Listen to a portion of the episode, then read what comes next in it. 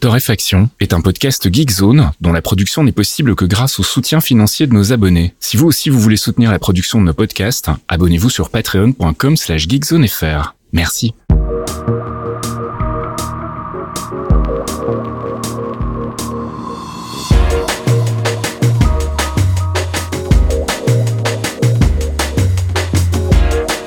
Bonjour Geekzone et bienvenue dans ce 239e épisode de Torréfaction. On se retrouve comme toutes les semaines le jeudi soir pour les abonnés Patreon et le vendredi matin pour les autres avec notre select de l'actu, une select que je réalise avec mon ami Caféine. Bonjour Caféine. Oui, bonjour Caféine, euh, c'est moi. Ça va Ça va et J'étais en train de réaliser quand tu parlais que tu parlais de la select de l'actu que tu réalises, mais à part nous rajouter des trucs anglais chelous dans culture, je veux dire que moi on me critique pour la K-pop, mais euh, j'ai deux mots. Faut qu'on on va aller en salle de réu après ce podcast. Alors, euh, déjà tu vas manger tes mots parce qu'en fait Malibu elle est française, donc na. Ah merde, évidemment, fallait que ça tombe cette semaine. Ah là là Pas là là là là.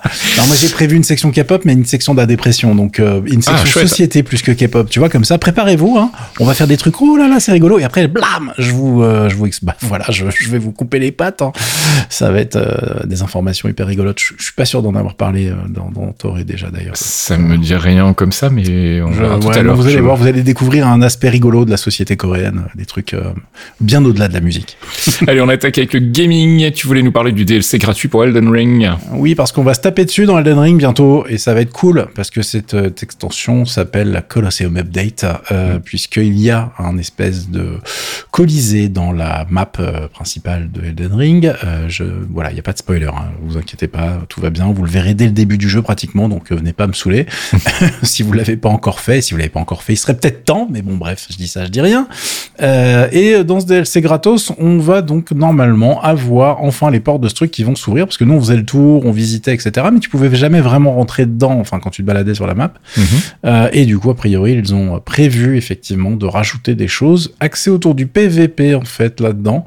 Euh, Et on a bien remarqué que depuis les derniers patchs, ils essayent un petit peu de, on va dire, normaliser les bastons entre joueurs, parce que je vous cache pas qu'avec certaines builds, certaines armes, c'est un petit peu pété. hein, voilà. Euh, Il y a des gens qui, évidemment, dans le grand jeu, dans les jeux From Software depuis bien longtemps, depuis les Dark Souls et compagnie, euh, leur truc préféré, c'est d'aller trouver les builds complètement honteuses, hein, voilà, je- je- disons-le, euh, pour envahir les mondes des autres joueurs et les éclater par paquet de 12. Donc forcément, euh, là, c'est un peu rigolo de les voir vraiment tenter un truc euh, officiel, entre guillemets. Mhm. Donc on va voir ce que ça donne. C'est censé sortir donc avec le patch 1.08 euh, et j'ai pas la date exacte sous les yeux, mais si je ne dis pas de bêtises, c'est incessamment sous peu. C'est une de mes dates préférées.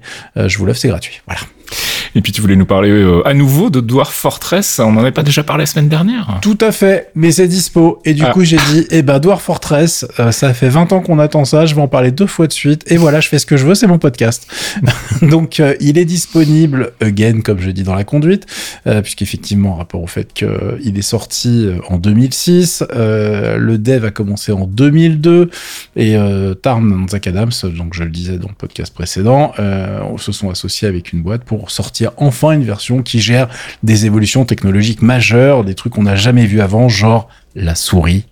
Euh, donc euh, c'est waouh, j'ai envie de vous dire, c'est incroyable. Avant, évidemment, on, on se projetait dans ce monde féerique euh, grâce à la matrice, hein, puisque il- c'était que des signes euh, cabalistiques euh, ASCII euh, chelous et il fallait se rappeler des correspondances en permanence. Donc autant de vous dire que bon, ça a surtout plu à une certaine catégorie de joueurs que je placerai avec amour sur le spectre d'une certaine euh, enfin, voilà des, des trucs mentaux un peu différents tu vois. Mhm. des schémas neuronaux qui ne sont pas les mêmes on va dire.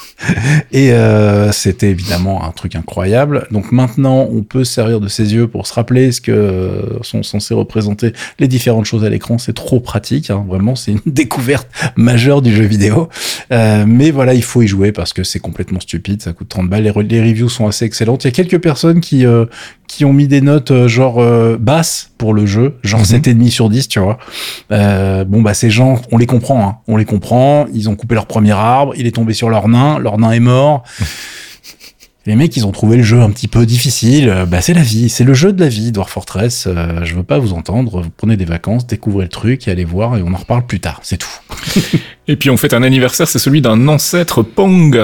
Oui, bah voilà, hein, on est à la bourre, puisqu'en fait c'était le 29 novembre 1972, une bien belle année si vous voulez mon avis. Je pense que tu es d'accord d'ailleurs. Oui, tout à fait. C'est une année où sont nés des gens vraiment euh, très intéressants et euh, brillants, disons-le, oui, brillants, disons-le, particulièrement brillants, effectivement.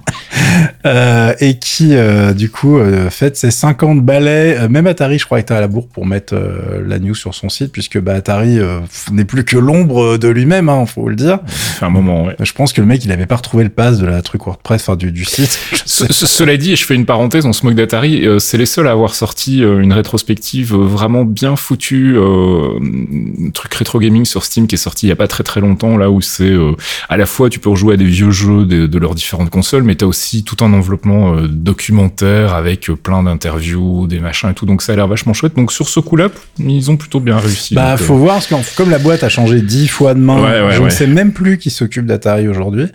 Mais il y a eu des trucs, enfin, si, si t'as pas dû avoir le truc entre les mains, mais Capcom a fait des trucs super sympas. Oui, tout à fait, je les ai vus passer aussi. Bah, c'est dans la On même en a parlé d'ailleurs. Ouais, mais, ouais, ouais. euh, mais, bon, ça fait plaisir de voir qu'il y a des. Voilà, la mémoire continue de Mm. vivre. Mais 50 balais, euh, effectivement, bon, bah, je pense que c'est pas, c'est pas anodin pour nous. Hein. Euh, je trouve qu'on est né la bonne année, en fait. Hein, c'est tout. on était en plein dedans. C'était, on était destiné à parler de jeux vidéo. Voilà. C'est ça. Et puis on termine cette section gaming avec Sifu, un patch et un film, carrément. Et oui, alors il y a un truc euh, hyper rigolo, c'est qu'effectivement, il a été signé par une boîte pour faire le film. Alors évidemment, vous savez comment ça se passe, les deals hein, de cinéma. Parfois, c'est signé, on colle un scénariste sur l'histoire, et puis euh, ça sort jamais, ou ça change de scénariste, et puis ça change de réalisateur, etc. Donc pour l'instant, les infos qui sont sorties, c'est que c'est signé pour être réalisé par Derek Kolstad, qui est le scénariste de John Wick en fait à la base. Donc le mec a l'habitude d'écrire des trucs où ça se tape. C'est un monsieur qu'on a retrouvé aussi en... Alors il n'était pas showrunner, mais il était exécutif producer et euh, scénariste sur plusieurs épisodes de The Falcon and the Winter Soldier aussi. Ah, excellent. Bon, Ouais. bah, moi, j'ai envie de dire, ça, c'est rassurant. Surtout que dans ce qui a transpiré, euh, a priori, il garderait vraiment tout l'aspect kung-fu hyper euh, euh, axé baston, mais il garderait vraiment l'aspect magie qu'il y a un peu dans le, jeu et euh, avec des, ennemis un peu euh, ésotériques. Il se passe des trucs un petit peu chelous hein, quand ils apparaissent. Je vais pas vous cacher qu'ils ont pas tous des pouvoirs euh, axés uniquement autour euh, de leurs entraînements euh, sur un tatami. Donc, euh, c'est plutôt rigolo de voir que ça, normalement, ça fera bien partie euh, du, du, de le- de- du film. On verra bien ce que ça donne. Euh, et puis, euh, au côté patch, alors ils ont, ils ont rajouté des petites conneries. Un jour, on a- vous avez des nouveaux cheats qui vous permettent de simplifier le jeu. Bon, bah, très bien, on est content. Mais il y a surtout un truc qui est très intéressant, qui est le replay editor.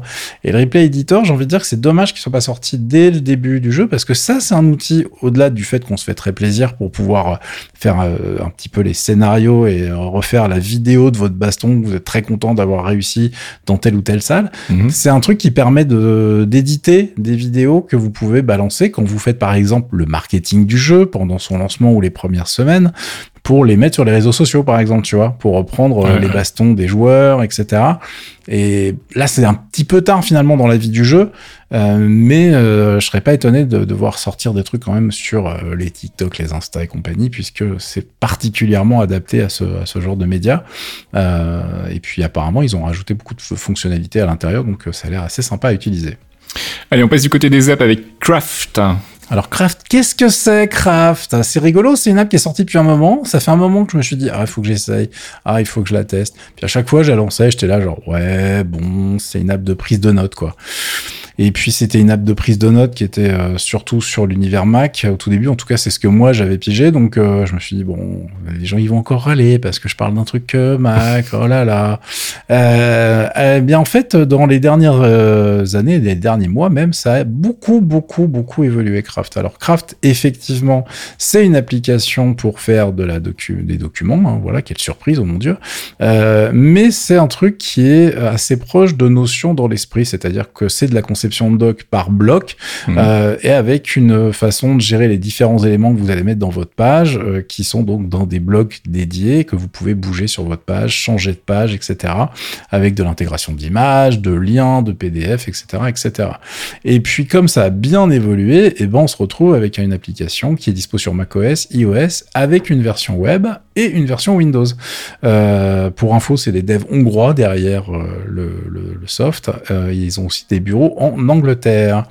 Euh, les grosses évolutions qui viennent de sortir dernièrement et pourquoi le truc est en train de revenir un petit peu sur le devant de la scène, et ben c'est en fait ils se sont en train de faire un petit peu comme tout le monde dans la scène euh, de ce genre de produit, en tout cas toutes les startups qui ont faim, euh, c'est qu'ils viennent de rajouter un assistant d'écriture à base d'IA. Et Ah, oui, oui.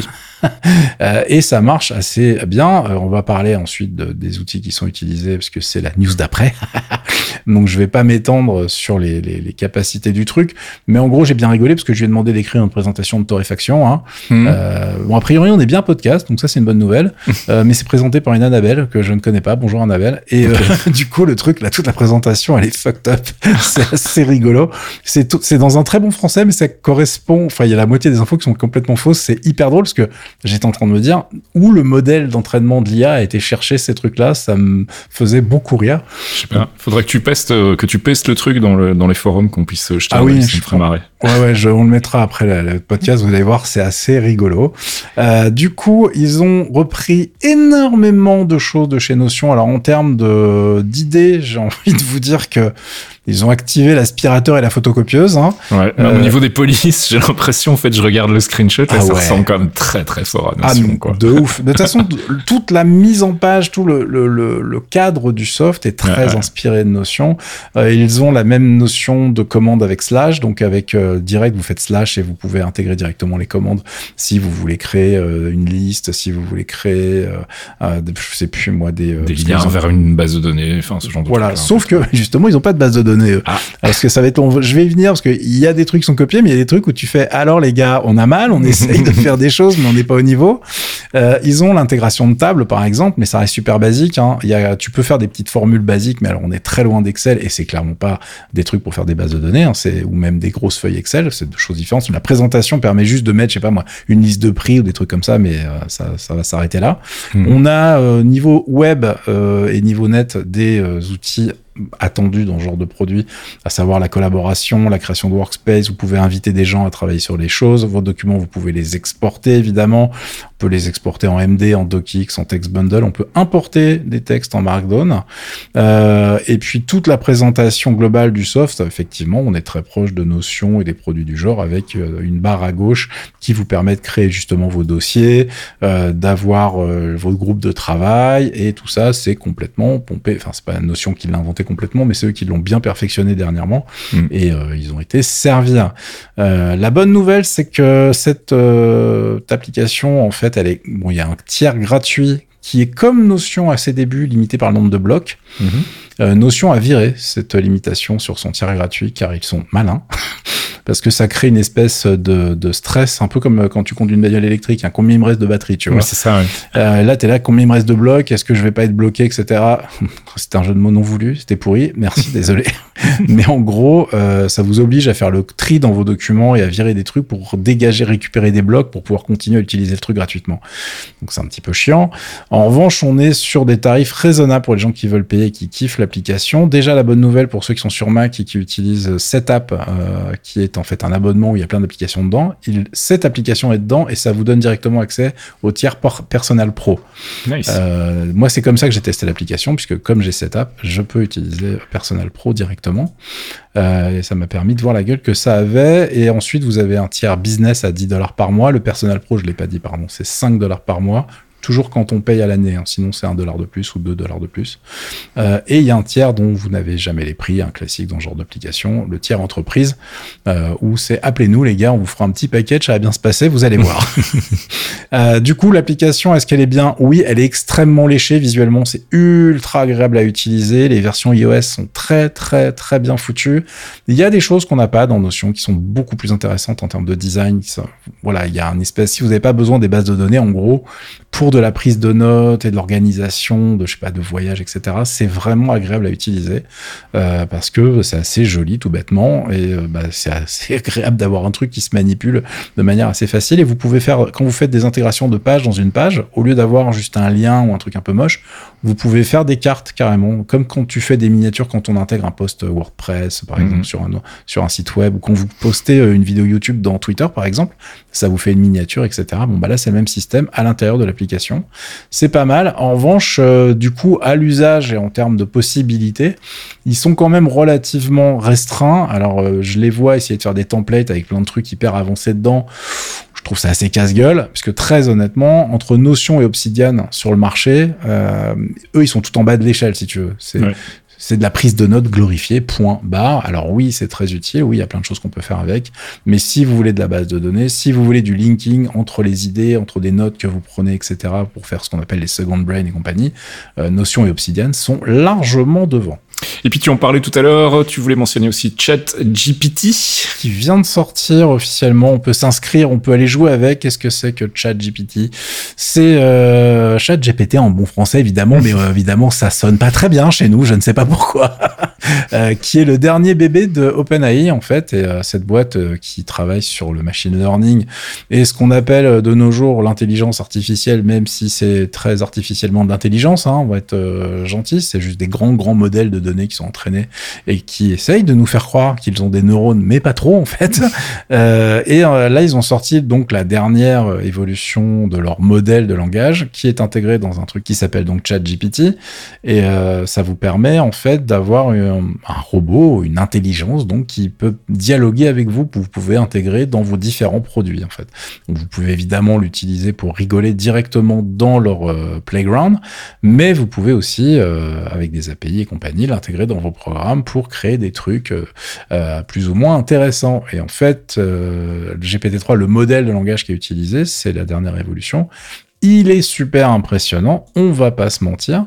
Ça permet de faire des trucs assez rigolos et c'est des services sur lesquels repose, alors pas tout le temps, hein, mais euh, je serais pas étonné d'apprendre que l'IA qui est en développement, par exemple, le service d'aide à l'écriture de notions, je serais pas étonné qu'il soit basé dessus, par exemple, tu vois. Mmh. Euh, parce qu'il y en a pas 50 milliards. Il faut des grosses, grosses, grosses machines avec énormément de moyens hein, pour entraîner ces modèles et pour faire ce genre de produit. Donc, euh, c'est pas non plus à la portée euh, du commun des mortels et de la moindre entreprise ou start-up qui se dit tiens, on va faire ça, ça va être génial. Il y a des boîtes qui ont essayé, ça s'est pas bien passé. Hein. la, la dernière avait essayé de faire des trucs pour l'aide médicale euh, alors déjà, ils avaient sous-estimé tout ce qu'il leur fallait comme matos. Ils s'étaient mis très très mal de ce côté-là. Et puis dans les premiers tests, euh, c'était un bot qui devait aider les patients, etc. Et le bot, il a conseillé à un des patients de se suicider. Sympa. Donc là, les mecs, ils se sont dit, bon, ça va peut-être un peu trop loin là. On va peut-être pas faire ça en fait. euh, donc bref, tout ça pour dire que c'est des technologies hyper intéressantes, mais là pourquoi on en reparle, c'est qu'effectivement ça n'a jamais été aussi efficace et aussi facile d'accès. On avait senti le truc venir avec tous les outils autour de ça pour créer des images. Euh, mhm. les mecs d'OpenAI, c'est les gens qui sont derrière, derrière Dali, hein, dont, dont, on a déjà parlé, euh, qui euh, est un des meilleurs générateurs d'images du genre et qui fonctionne vraiment très très bien. Euh, et le, le, le on va dire les problématiques que ça va entraîner sont quand même nombreuses parce que oui, ça va être super pratique. Il y a plein de gens qui savent pas écrire ou qui n'ont pas d'idées. Par exemple, je sais pas, tu bosses au marketing, tu as un produit, euh, t'arrives pas à démarrer ton texte, t'auras jamais un produit final pour l'instant avec ça. Hmm. Mais tu peux dire, vas-y, écris-moi euh, dans cinq bullet points euh, les forces de mon produit, il sait faire ça, ça et ça. Et le truc va se démerder en fait. Et c'est vraiment impressionnant. Ça fonctionne vraiment très très bien. Je l'ai essayé pour plein de conneries. Là, j'étais assez bluffé. Alors des fois, ça te sort n'importe quoi. Si tu maîtrises pas ton domaine, ça va vraiment te faire de la merde et tu vas même pas le voir tellement c'est bien emballé. Donc euh, je, je, je, pense qu'on va bien se marrer. Pour information, euh, MSN, bah, par exemple, viré. Euh, donc euh, MSN, c'est les chez Microsoft, hein, une petite PME qui a pas de moyens. Euh, ils ont viré tous leurs journalistes de leur de leur site web et en fait les news sont écrites par des bots depuis un moment et donc sur le site MSN, qui est un, des plus gros sites de la planète en termes de SEO, etc. Et je crois qu'en quelques semaines, ils en étaient déjà à 4 fake news parfaites basé sur des trucs qui n'existent pas. C'est-à-dire que l'IA c'est complètement raté. Et euh, du coup, comme c'est MSN, et ben les news ont été reprises par d'autres gens. Mm, mm, mm, on fait genre bah oui, bah, c'est des informations importantes. Enfin, je veux dire, c'est MSN, ils en ont parlé, donc c'est vrai. Donc on n'est pas dans la merde, les gars. Euh, et je vous ai linké un article de Mini Machine qui est hyper intéressant aussi, qui parle de ça, puisque il a eu euh, le nez creux sur deux trois conneries. Euh, alors il y a des trucs, c'est hyper simple, c'est hyper rigolo. Vous pouvez demander à l'IA de vous balancer une recette de cuisine au lieu d'aller vous faire chier sur Google, ça va vous sortir une recette euh, qui normalement tient la route avec les étapes et tout. Donc c'est vraiment incroyable. Vous pouvez faire vos, j'aime bien les exemples qu'il a pris. Ça vous génère les lettres de retard, genre mon fils est en retard au collège, fais-moi une lettre d'excuse. et ça va te sortir le truc, ça fonctionne, il y a pas de souci. ça sait faire du code aussi, ça j'en avais déjà parlé dans l'update de Notion. Donc il y a des choses dont tu peux lui demander de faire du code pour toi et euh, ça peut fonctionner correctement euh, avec des, des, restrictions que je vais pas détailler ici, mais dans les articles, dans l'article, c'est expliqué. Et le truc qui fait flipper, auquel j'avais pas pensé, car je suis encore un gros naïf parfois, c'est la génération de spam d'un nouveau genre en fait. Eh ben oui. Parce que là, on peut aller avoir euh, Corinne du 69 qui débarque sur le forum, qui nous explique alors moi, euh, ma vie c'est trop ça et tout, moi j'adore, etc. Et tu captes pas qu'en fait, elle existe absolument pas pendant hyper mhm. longtemps jusqu'à ce qu'elle te mette du spam dans les vieux posts déjà faits, tu vois. Donc ça va être très relou de fliquer ça. Euh, je pense qu'on n'a pas fini de rigoler, mais en attendant, écoutez, si vous voulez découvrir tout ça, je vous ai mis le lien. Vous pouvez aller jouer, vous inscrire gratuitement et jouer avec le produit produit. Et puis on va reparler de Pixelmator Pro, qui est un soft qu'on aime beaucoup sur Geekzone. Ouais, c'est un super éditeur d'images sur la plateforme euh, Apple, macOS. Je sais que ça limite les gens, mais c'est vraiment un truc euh, hyper impressionnant avec, euh, par exemple, des fonctionnalités au niveau du traitement photo qui sont très très très sexy, genre la fameuse photo de vacances où il y a deux touristes relous sur votre paysage magnifique. Vous pouvez les dégager avec un résultat, enfin très très facilement et un résultat extrêmement convaincant, encore plus facilement qu'avec du Adobe Photoshop. Donc c'est vraiment ce genre de petits trucs sur lesquels ils ont fait leur réputation. Ça et le fait que le prix est très très accessible. Euh, et là ils ont rajouté un truc et je t'avoue que je ne m'y attendais pas trop puisque c'est donc un soft de traitement d'image. Euh, ils se sont dit tiens si on faisait de la vidéo puisque la vidéo, ce n'est jamais que des images qui bougent, bah faisons-le. Euh, alors attention, hein, c'est pas là pour aller concurrencer les ténors du genre avec de la timeline, euh, de l'édition hyper compliquée, etc.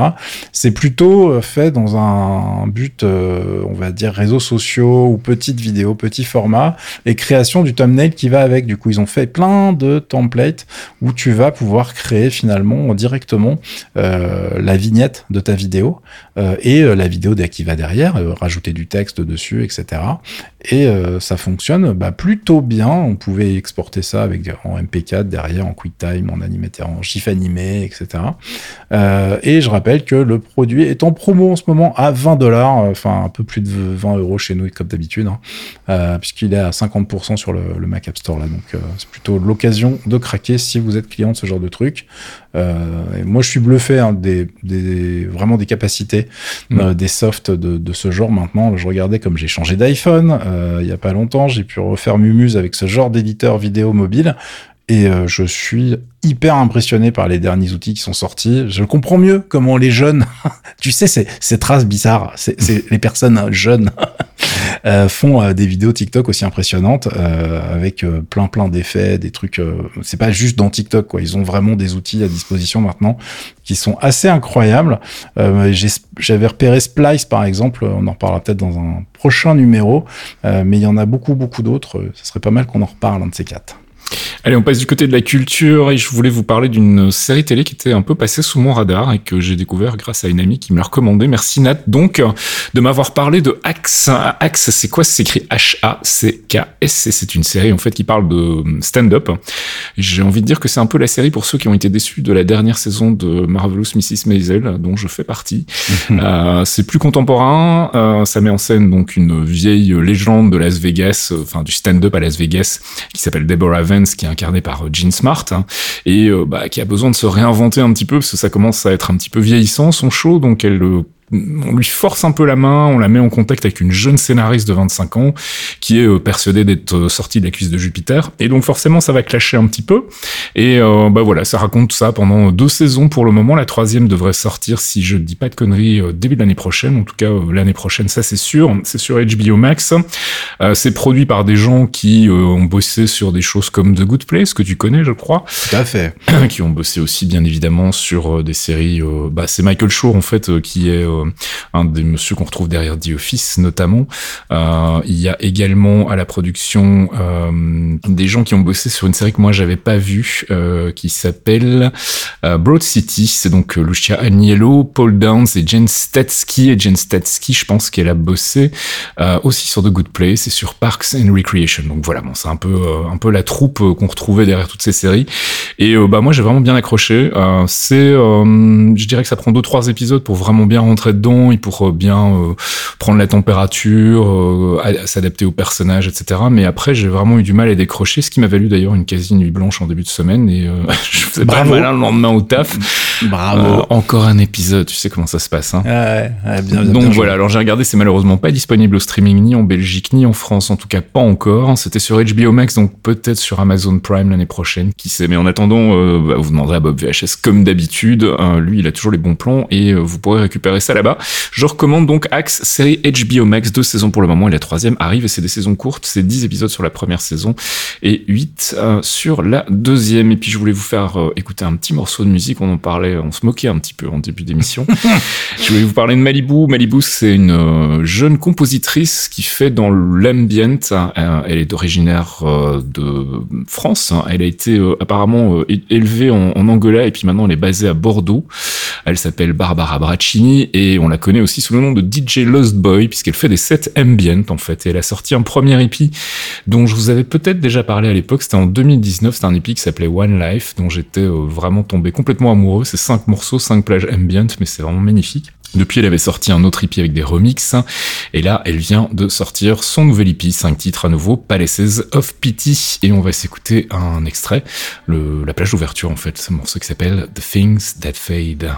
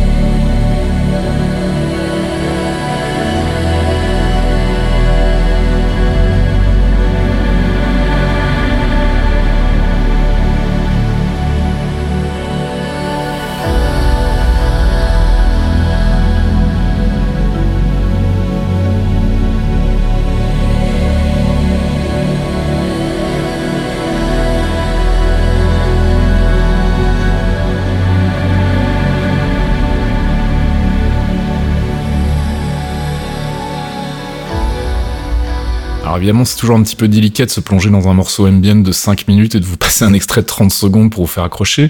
Mais je vous ai bien évidemment linké la page Bandcamp de euh, Tipeee pour aller écouter tout ça en détail et au calme. Malibu donc Palaces of Pity. Et puis tu voulais nous parler de K-pop donc. Oui, parce qu'il n'y a pas de raison. Ça, va bien l'ambiance.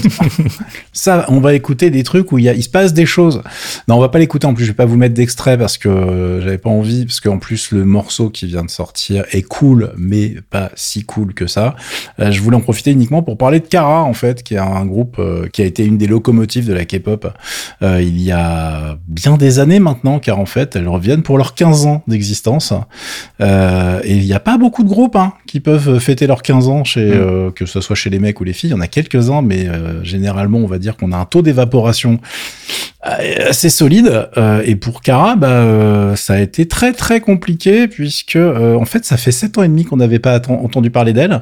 D'accord. En tout cas, en tant que groupe, euh, c'est euh, à l'époque euh, quand elles ont, elles ont commencé, c'était des concurrentes de Girl Generation, qui est la voilà la locomotive absolue du, du, du business en fait, chez la référence, on va dire, chez les girl groups. Et qui avait fait une carrière extraordinaire au Japon aussi. Et pourquoi je voulais en parler, c'est parce qu'en plus, euh, pratiquement beaucoup, tout le monde pensait que le truc était disband, dans la, dans la mesure où euh, elles avaient quitté leur société, euh, enfin leur agence.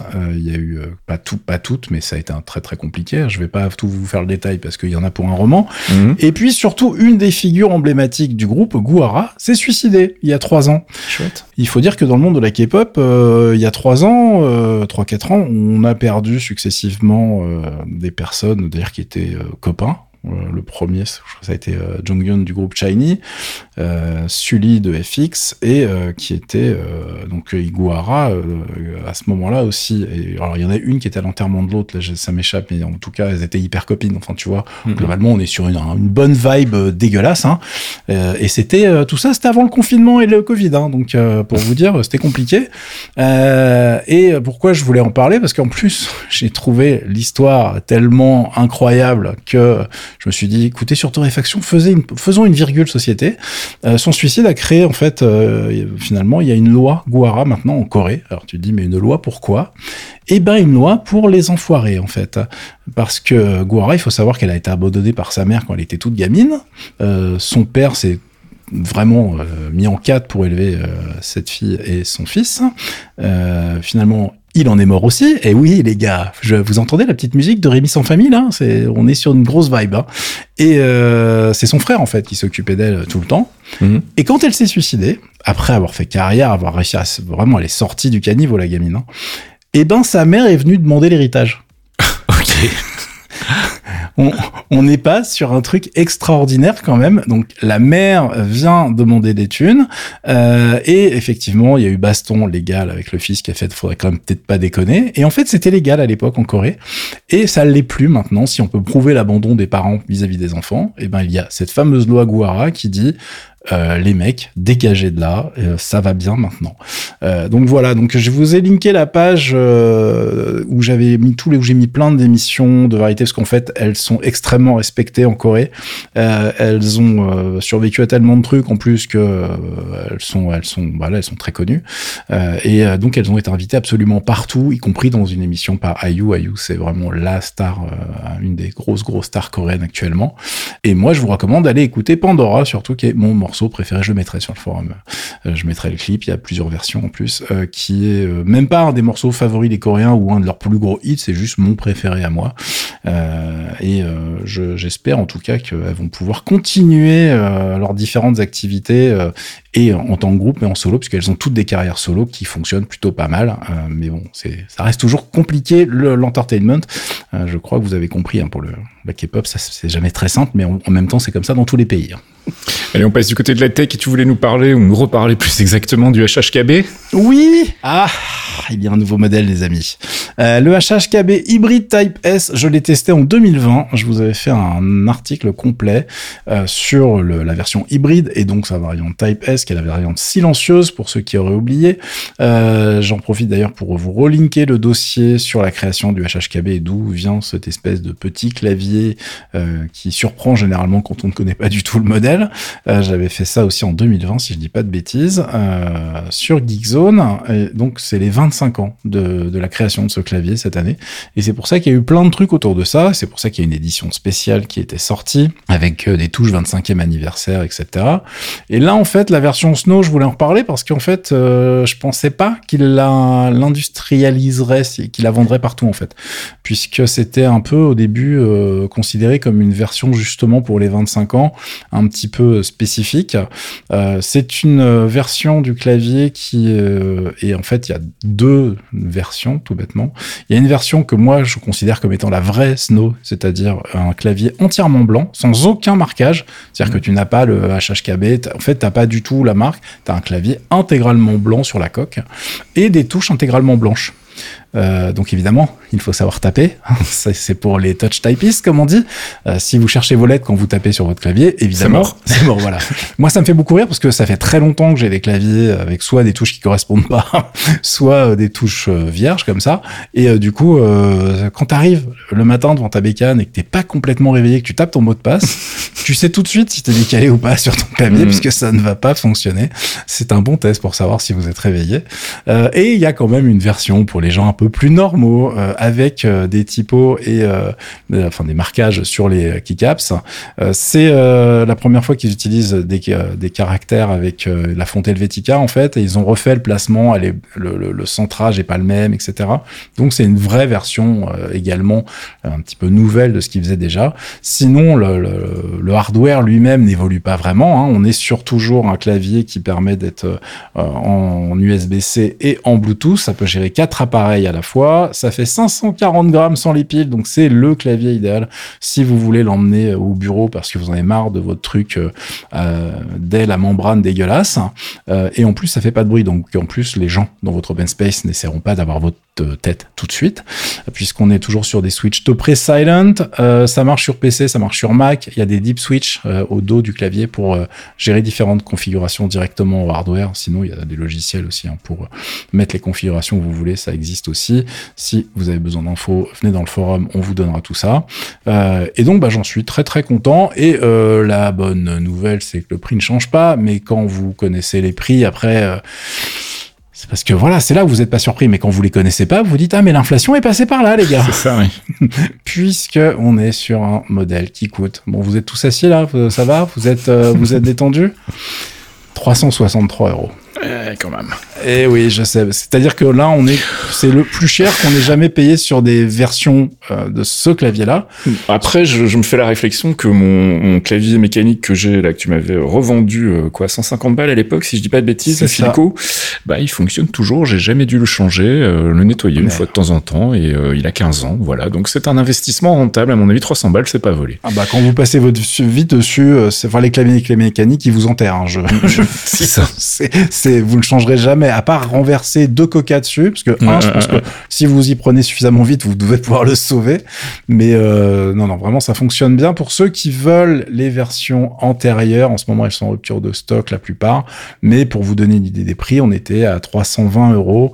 Euh, et avant l'inflation, l'explosion du prix du dollar, les cours, de, le change, etc., qui nous aident pas en ce moment, on était autour de, euh, c'est des claviers qu'on pouvait négocier autour de 250 à 300 euros en fonction des versions.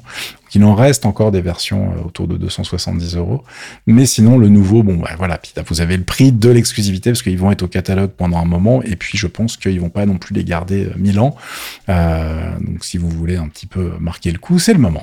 Et puis, on termine cette 239e édition de Torréfaction avec une petite news Apple. Oui, ça faisait longtemps. Ils ont annoncé mercredi qu'ils allaient enfin offrir un truc qu'on attendait depuis un moment, qui était l'objet de nombreuses bastons juridiques aux États-Unis euh, on va avoir le chiffrement complet des backups en fait hein, sur iCloud directement, euh, c'est-à-dire le chiffrement bout à bout cette fois avec euh, donc la possibilité inexistante de récupérer vos datas si vous perdez votre mot de passe au device, c'est-à-dire que là Apple pourra pas vous aider, mm-hmm. c'est-à-dire que même Apple n'a pas le mot de passe du backup qui est chez eux. Alors si vous vous rappelez bien, c'était dans ce contexte qu'ils avaient essayé de mettre en place un système qui permettait de scanner les photos pour éviter les trucs pédopornographiques, euh, etc.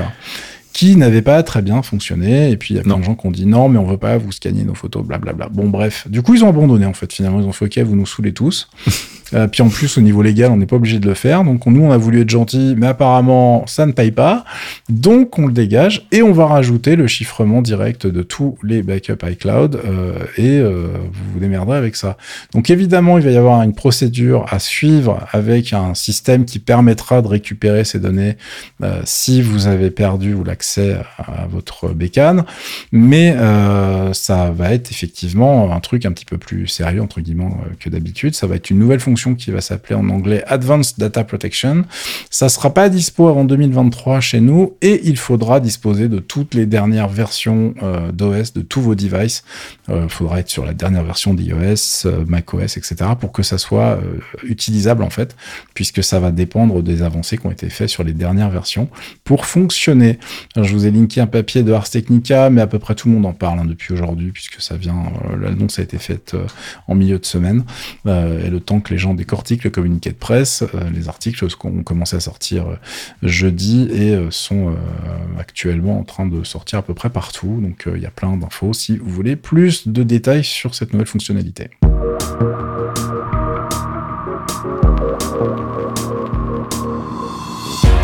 Et c'est la fin de ce 239e épisode de Torréfaction. On se retrouve si tout va bien la semaine prochaine, jeudi soir ou vendredi matin. Merci à nos abonnés Patreon, patreon.com slash geekzonefr. C'est grâce à eux qu'on fait des podcasts en fait hein, et qu'on continue de produire bah, Les Clairvoyants qui est sorti hier où on fait un petit peu le bilan euh, de cette phase 4 chez Marvel et où on vous parle bien évidemment de Black Panther, Wakanda Forever et de Namor. Avec un titre extraordinaire, je tiens à le dire. Bravo les gars. Comme d'habitude, un jeu de mots un peu pourri. Euh, il y aura pas de pause cette semaine, mais ce sera la semaine prochaine, parce que Thomas était euh, en plein déménagement, donc il a eu le temps de s'installer, mais il n'a pas eu trop eu le temps encore de préparer ses petites recommandations comics. Donc ça, ça viendra la semaine prochaine pour les abonnés Patreon. Et puis pour le reste, bah voilà, si euh, vous voulez vous abonner, vous aurez en échange euh, d'un euro par mois minimum euh, des petits podcasts exclusifs comme ceux que je viens de citer ou encore mémoristiques. Il faudra d'ailleurs qu'on se cale une date bientôt. Celle qu'on devait faire a 15 jours. C'est ça, pour enregistrer un quatrième épisode avant la fin de l'année, ça serait pas mal. On va voir si c'est jouable. Je sais pas si vous voulez rajouter quelque chose. Pas du tout. Écoute, euh, tout va bien. À la semaine prochaine, les amis. Moi, il faut que je lance Dwarf Fortress. Donc, euh, j'ai bossé toute la journée. Je pense que maintenant, je vais, je vais essayer de faire survivre des petits nains. Ça me paraît une excellente soirée, en fait. Allez, bon week-end à tous. À la semaine prochaine. Ciao. À plus. Ciao.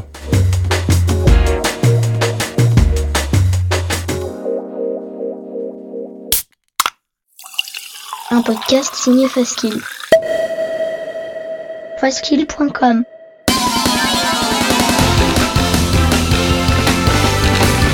Salut, c'est Pipo. Salut, c'est Gotoz. On vous propose d'embarquer avec nous tous les mois pour écouter de la bonne musique de jeux vidéo.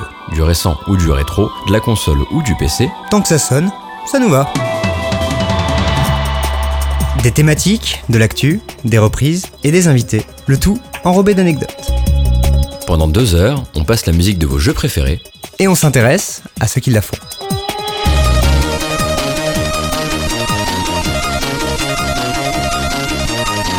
Les démons du midi, c'est tous les derniers mercredis du mois sur geekzone.fr.